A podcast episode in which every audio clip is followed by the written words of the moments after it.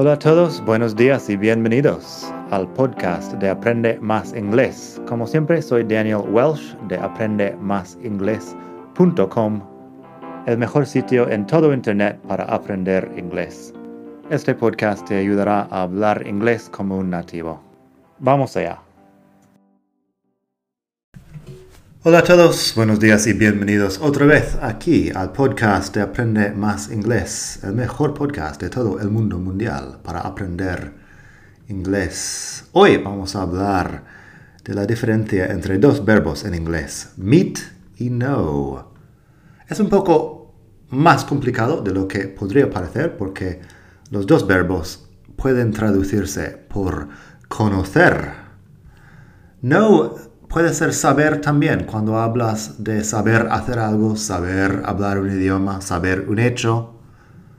Pero muchas veces se confunde porque, porque no es conocer a una persona y meet también es conocer a una persona. Eso es cuestión de las traducciones literales que no funcionan siempre en español. Vamos a ver si podemos ver unos ejemplos y así podrás saber mejor o entender mejor la diferencia entre estos dos verbos. Primero pásate por madridingles.net barra 61, el número 61, porque estamos en el capítulo 61 del podcast y así podrás leer los ejemplos y tener enlaces a otros recursos. Eso es madridingles.net barra 61. Bueno, antes de empezar, las conjugaciones de los verbos. Los dos verbos son irregulares, así que tenemos no, new, known, no, new, known, la conjugación de no y luego meet, met, met, la conjugación de meet. Tengo una lista de verbos irregulares también en la web, madridingles.net barra irregulares si quieres descargar la lista. La diferencia entre meet y know es sencillo. Meet es encontrarse con alguien por primera vez, normalmente. Y know es conocer a alguien durante un tiempo. La diferencia entonces es meet la primera vez y know después de esta primera vez. Um, como, dije, también usamos no para hechos, habilidades, idiomas, etc. Es otra historia. También tengo un artículo en la web sobre esto. Pero unos ejemplos. I met Gina at university, so I've known her for several years. I met Gina at university, so I've known her for several years. La traducción traducción aquí sería, conocí a Gina en la universidad, así que la conozco desde hace unos años. Usando el verbo conocer en las dos partes de la frase. En inglés, meet para la primera vez que nos conocimos y know para lo que pasó después. When I met Bill, he was already married. Cuando conocí a Bill, ya estaba casado. When I met Bill, he was already married. I met Bill una vez. Y ahora I know Bill. Where did you meet your boyfriend? La pregunta. Where did you meet your boyfriend? ¿Dónde conociste a tu novio?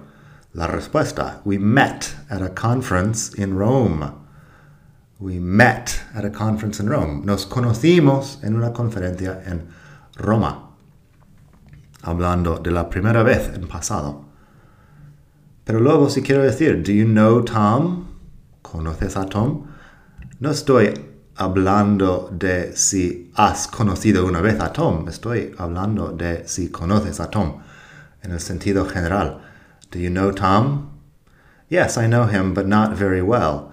We met at a party last year. Así la respuesta matiza un poco sobre este punto. Sí, conozco a Tom, pero no mucho, no muy bien. Nos conocimos en una fiesta al año pasado. Si quiero saber si has conocido alguna vez a Tom, preguntaría, ¿Have you ever met Tom? Y la respuesta podría ser, Yes, we've met, but I don't know him. Luego, meet tiene otro significado que deberías dominar, porque meet es reunirse, encontrarse o quedar con alguien. Así puedes decir, I'm going to meet Sean for a drink later. I'm going to meet Sean for a drink later. Ya conozco a Sean, he conocido a Sean, pero voy a quedar con Sean más adelante para tomar algo. Do you want to come? I'm going to meet Sean for a drink later. Do you want to come? También puedo usarlo en imperativo. Meet me in the square at 8 o'clock. We'll go have dinner. Mm, encuentra, encuéntrame, búscame. En la plaza a las 8 iremos a cenar. Pero si digo, Do you know Peter? Have you ever met Peter? Esas son cosas un poco diferentes, como mencioné, porque no implica que lo conoces un poco mejor. Have you ever met Peter? Es que si lo has conocido una vez. Así que meet puede ser dar la mano a alguien y nada más. No implica que tienes algo de relación. Más ejemplos de eso. I met Gary at a party once, but I don't know him very well. Conocí a Gary en una fiesta una vez, pero no lo conozco mucho. I met Gary at a party once, but I don't know him very well. I've known Karen for a long time. We met at university and we've been friends ever since. Eso es otra vez. I've known Karen for a long time, hablando de la relación que dura años. Conozco a Karen desde hace mucho tiempo. Nos conocimos en la universidad y somos amigos desde entonces, básicamente. Luego hay otra cosa que deberíamos tener en cuenta porque en español también decimos conozco Nueva York. En inglés no dices I know New York, a no ser que hayas vivido ahí 10 años y conoces cada rincón de la ciudad. No con una ciudad es realmente algo que conoces en profundidad. Si has visitado, lo conoces en español, pero en inglés lo que decimos es, Have you ever been to New York? Have you ever been to New York? La traducción es, ¿conoces Nueva York? Have you ever been to New York? Ahí el verbo to be, hablando, bueno, es el participio pasado en este sentido de go y lo usamos así. Luego puedo decir, I've been to Scotland, but I haven't been to Ireland. Que sería, conozco Escocia, pero no conozco Irlanda. I've been to Scotland, but I haven't been to Ireland. Been, um, tengo otro artículo que pondré un enlace en la web. Been puede ser el participio pasado tanto de go como del verbo be. Depende un poco de la frase y es un poco complicado, pero no tanto. Pero he escrito ya un artículo sobre ello. Entonces eso, ten cuidado con meet y no. Meet es algo normalmente que pasa una vez. También es quedar o reunirse con alguien. No habla de una relación más a largo plazo. Pásate por la web madridingles.net barra 61 para leer los ejemplos. También tengo mucho más vocabulario ahí. Nada, espero que pases un gran día, estés donde estés y hasta la próxima. Bye.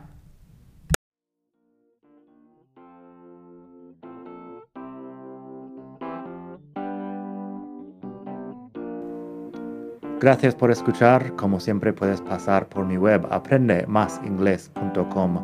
Para mucho más tengo vocabulario, expresiones para hablar, phrasal verbs, gramática, pronunciación y mucho más en la web. Nada más por hoy. Espero que pases un muy buen día. Hasta la próxima.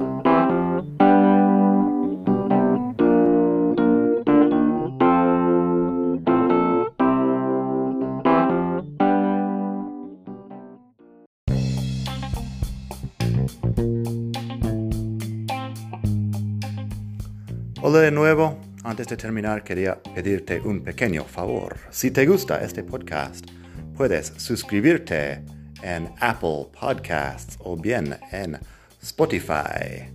Hay también la posibilidad de hacer una reseña ahí en Apple si estás escuchando eso en el iPhone. Y estas cosas ayudan mucho a dar visibilidad al podcast. Si quieres ver más sitios donde escuchar, los tienes en madridingles.net barra podcast. Eso te lleva a la página donde ves todas las aplicaciones que puedes usar para escuchar. Y también tengo un canal en YouTube que lo puedes ver en madridingles.net barra YouTube. Eso te llevará directamente al canal donde puedes suscribirte y ver todos los vídeos que hago sobre muchos temas. Nada más por hoy, espero que pases un muy buen día, aprende mucho y hasta la próxima. Bye.